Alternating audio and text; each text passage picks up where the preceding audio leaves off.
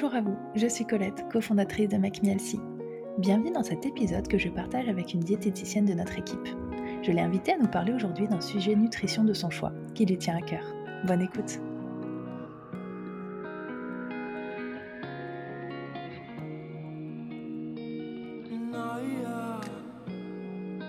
Dans ce nouvel épisode aujourd'hui, j'accueille à nouveau Marie. Salut Marie.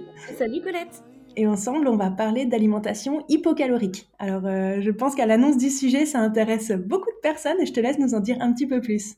Oui, alors j'avais envie de parler aujourd'hui dans cet épisode d'un sujet qui nous concerne, ben, je crois malheureusement un peu toutes et tous, c'est les quantités que nous mangeons. On entend depuis euh, quasiment la nuit des temps que pour perdre du poids, c'est super facile, il suffit de manger moins, il suffit d'arrêter de manger du pain, d'arrêter de manger du fromage, d'arrêter de boire du vin.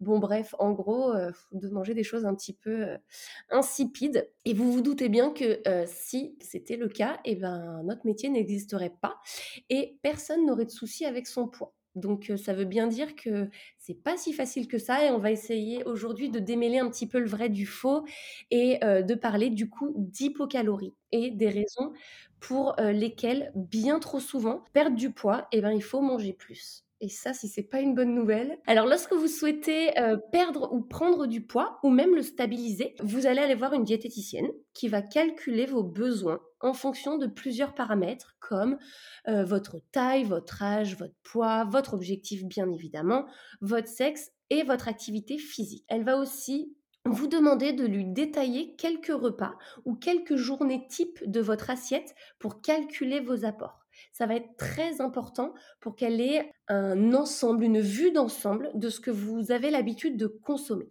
Grâce à tout cela, elle va pouvoir vous faire un programme qui est très très précis et évidemment qui sera adapté à vous. Bien souvent, quand euh, je fais les programmes de mes patients, que je leur envoie et que je les ai au téléphone, ils me disent «Oh, Mais Marie, est-ce que tu es sûre de toi Parce que cette semaine, vraiment, j'ai beaucoup trop mangé, je vais jamais perdre de poids sur la durée. Bon, ok, cette semaine j'ai perdu 500 grammes, mais bon, c'est parce que c'est le début. Alors non, c'est pas parce que c'est le début, et je vais vous expliquer pourquoi ça va durer. Lorsque vous avez des besoins, alors je vous dis n'importe quoi, de 3000 calories par exemple, et que vous en mangez simplement 2000, votre organisme, votre métabolisme va s'adapter. Au début, il va puiser dans ses réserves pour brûler les 1000 calories restantes, les 1000 calories déficitaires que vous ne lui apportez pas. Donc oui, au tout début, vous allez perdre du poids. Sauf que votre métabolisme, eh ben lui, il n'est pas fou et il va s'adapter à ce déficit. Et puis vos besoins vont tout doucement passer de 3000 à 2000 calories. Vous allez donc arrêter de perdre du poids et naturellement, instinctivement, vous allez rediminuer vos apports. Vous n'allez manger plus que 1000 calories par exemple. Et le premier mécanisme, donc celui que je viens de vous expliquer, va se relancer jusqu'à arrêter certaines fonctions non vitales, comme par exemple euh, l'hydratation de la peau, la qualité de vos cheveux, etc., pour que votre organisme gagne finalement en dépenses énergétiques. Donc là, on arrive au stade où l'organisme a besoin de nos réserves pour fonctionner. Donc en fait, vous lui envoyez un message de survie qui est un peu, ok, garde tout ce que je t'apporte et tout ce que tu as déjà car tu vas en avoir besoin. Moi, je vais t'apporter que 1000 calories alors que tu en as besoin de 1000, donc fais des réserves. Et ce qui signifie que non seulement vous n'allez plus perdre de poids, mais en plus de ça, il est fort probable que vous en preniez.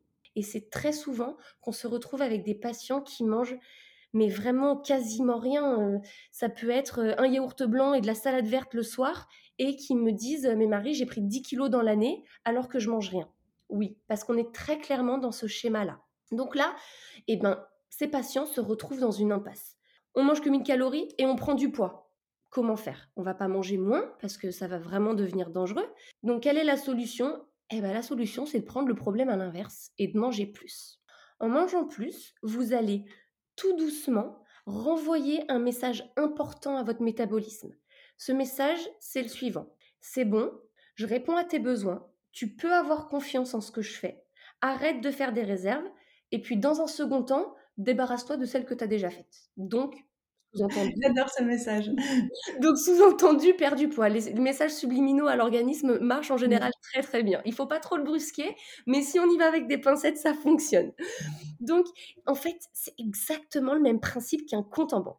vous avez des charges à payer chaque mois et vous avez votre salaire. Si vous dépensez plus d'argent que ce que vous en avez, eh ben vous allez être à découvert. Un mois, c'est pas grave. Votre banquier vous autorise un découvert, vous jouez un peu avec le feu. Donc, c'est pas, c'est en soi, on est dans la première phase, on s'adapte. Mais ce qui se passe, c'est que le mois suivant, vous allez avoir deux solutions. Soit vous dépensez moins d'argent, soit vous gagnez plus d'argent. Sauf que dans la première solution, le fait de dépenser moins d'argent, et eh ben vos charges, vous les avez toujours. Donc finalement, c'est pas une solution qui est forcément pérenne.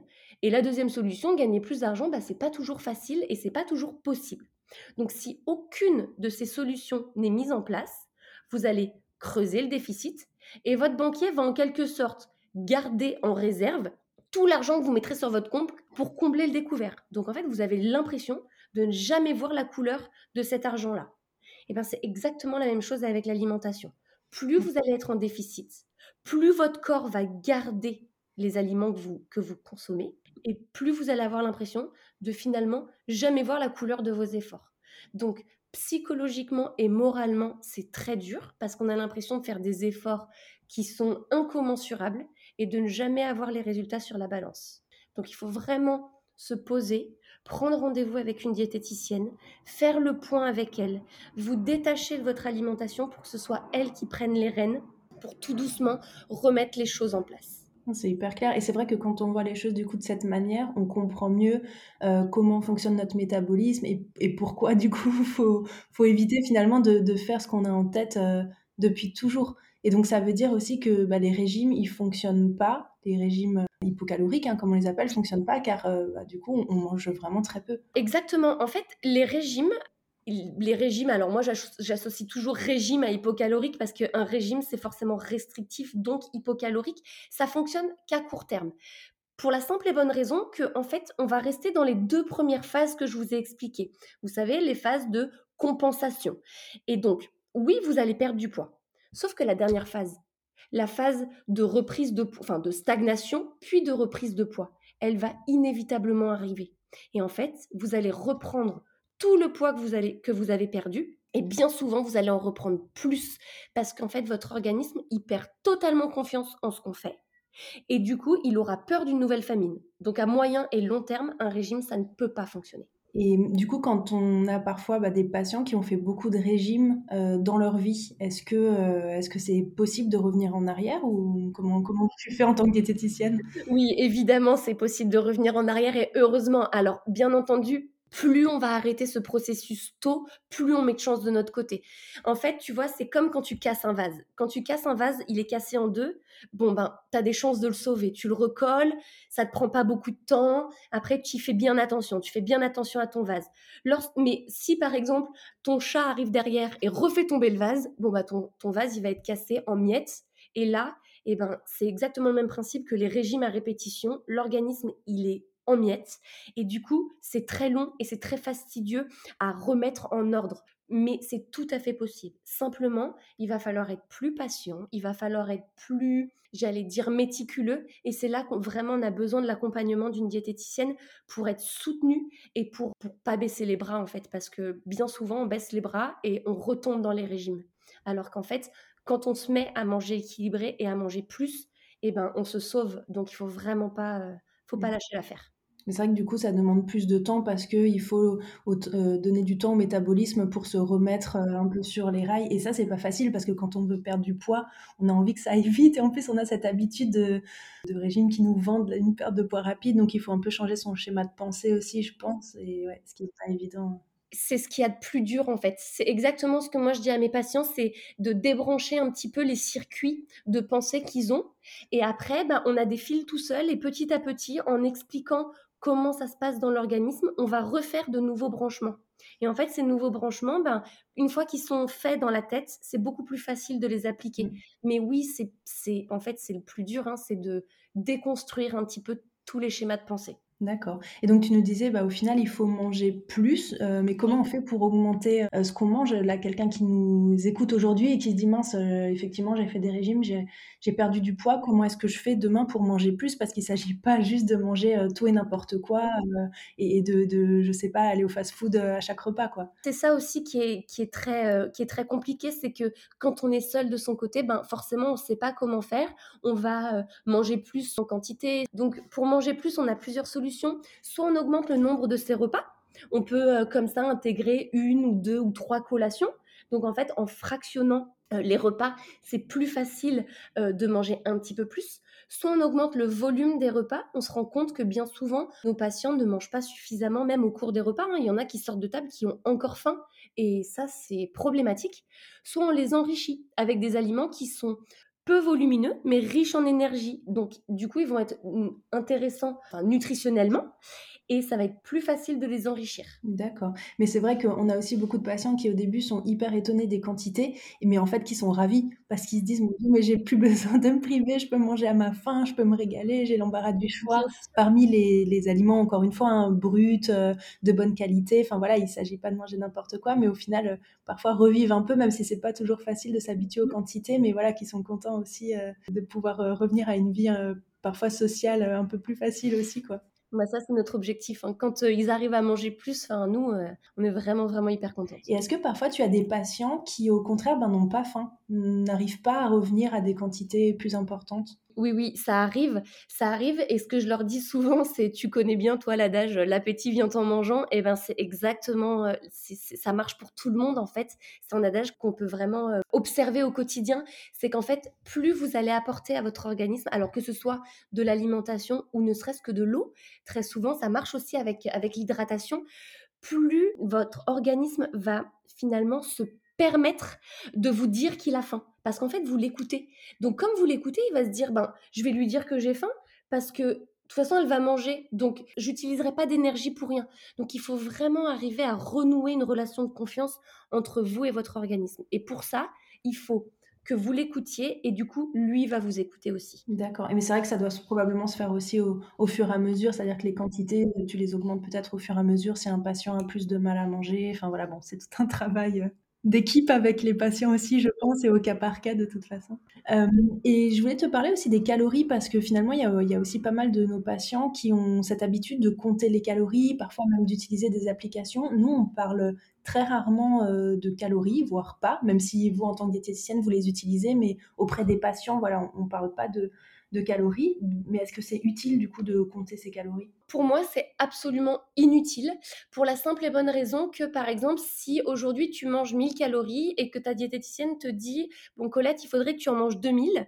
si tu prends une application qui compte les calories, tu vas facilement pouvoir manger 2000 calories. Et bah, tu manges un paquet de bonbons, et bah, c'est bon, tu es à 2000 calories. Sauf que physiologiquement, ton paquet de bonbons, il va rien t'apporter à part tout dérégler te faire prendre du poids. Ce qui est véritablement utile, c'est de faire un point avec une diététicienne pour que déjà elle puisse analyser notre alimentation et ensuite augmenter la ration, donc en fait augmenter le programme de ces patients de façon intelligente pour leur objectif. C'est-à-dire que un sportif, on va augmenter sa quantité de protéines et du coup, on va augmenter, heu, petit à petit les calories des protéines. Tu vois? C'est pas la même chose que d'augmenter les quantités de lipides, par exemple, ou d'augmenter les quantités de glucides.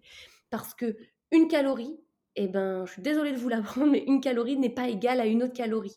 En fait, sur le papier, c'est égal, mais dans l'organisme, ça n'a pas du tout la même incidence.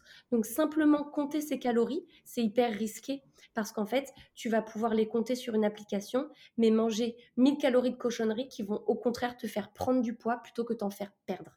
Donc ça mènera à rien d'intéressant que de compter les calories. D'accord, donc du coup, toi, en tant que diététicienne, quand tu fais un programme alimentaire, tu pars sur un nombre de calories pour le patient parce que ce patient a besoin de ce nombre de calories, mais tu les répartis différemment en fonction des besoins et des catégories, heu, Et des objectifs, évidemment. Et de ce qu'il est capable aussi de de de manger. Tu vois, par exemple, un patient qui a un petit appétit et à qui il faut absolument augmenter le programme pour, heu, le mener à son objectif de perte de poids, il, ça, va être beaucoup plus content ou beaucoup plus à même de manger un carreau de chocolat en plus par jour que plutôt que de lui augmenter ses féculents, par exemple. Eh ben, c'est quelque chose que je vais faire. D'accord. Bah, écoute, très clair.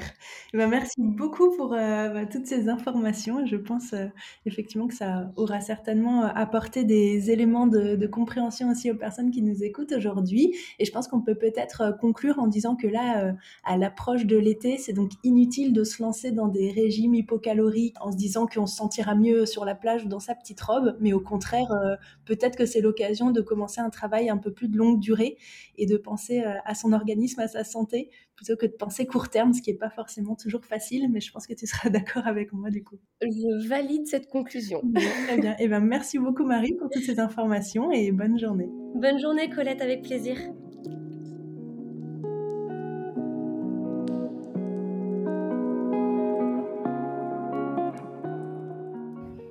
Merci d'avoir écouté cet épisode. Si vous souhaitez en savoir plus sur nos programmes ou commencer votre rééquilibrage alimentaire, je vous invite à visiter notre site internet makemehealthy.fr. Si vous souhaitez accéder à nos recettes Elsie et d'autres fonctionnalités utiles comme votre planning de recettes ou vos listes de courses, vous pouvez installer notre application disponible sur tous les stores. Enfin, pour être inspiré et motivé au quotidien, rendez-vous sur nos réseaux sociaux Instagram, Facebook et TikTok. À très bientôt.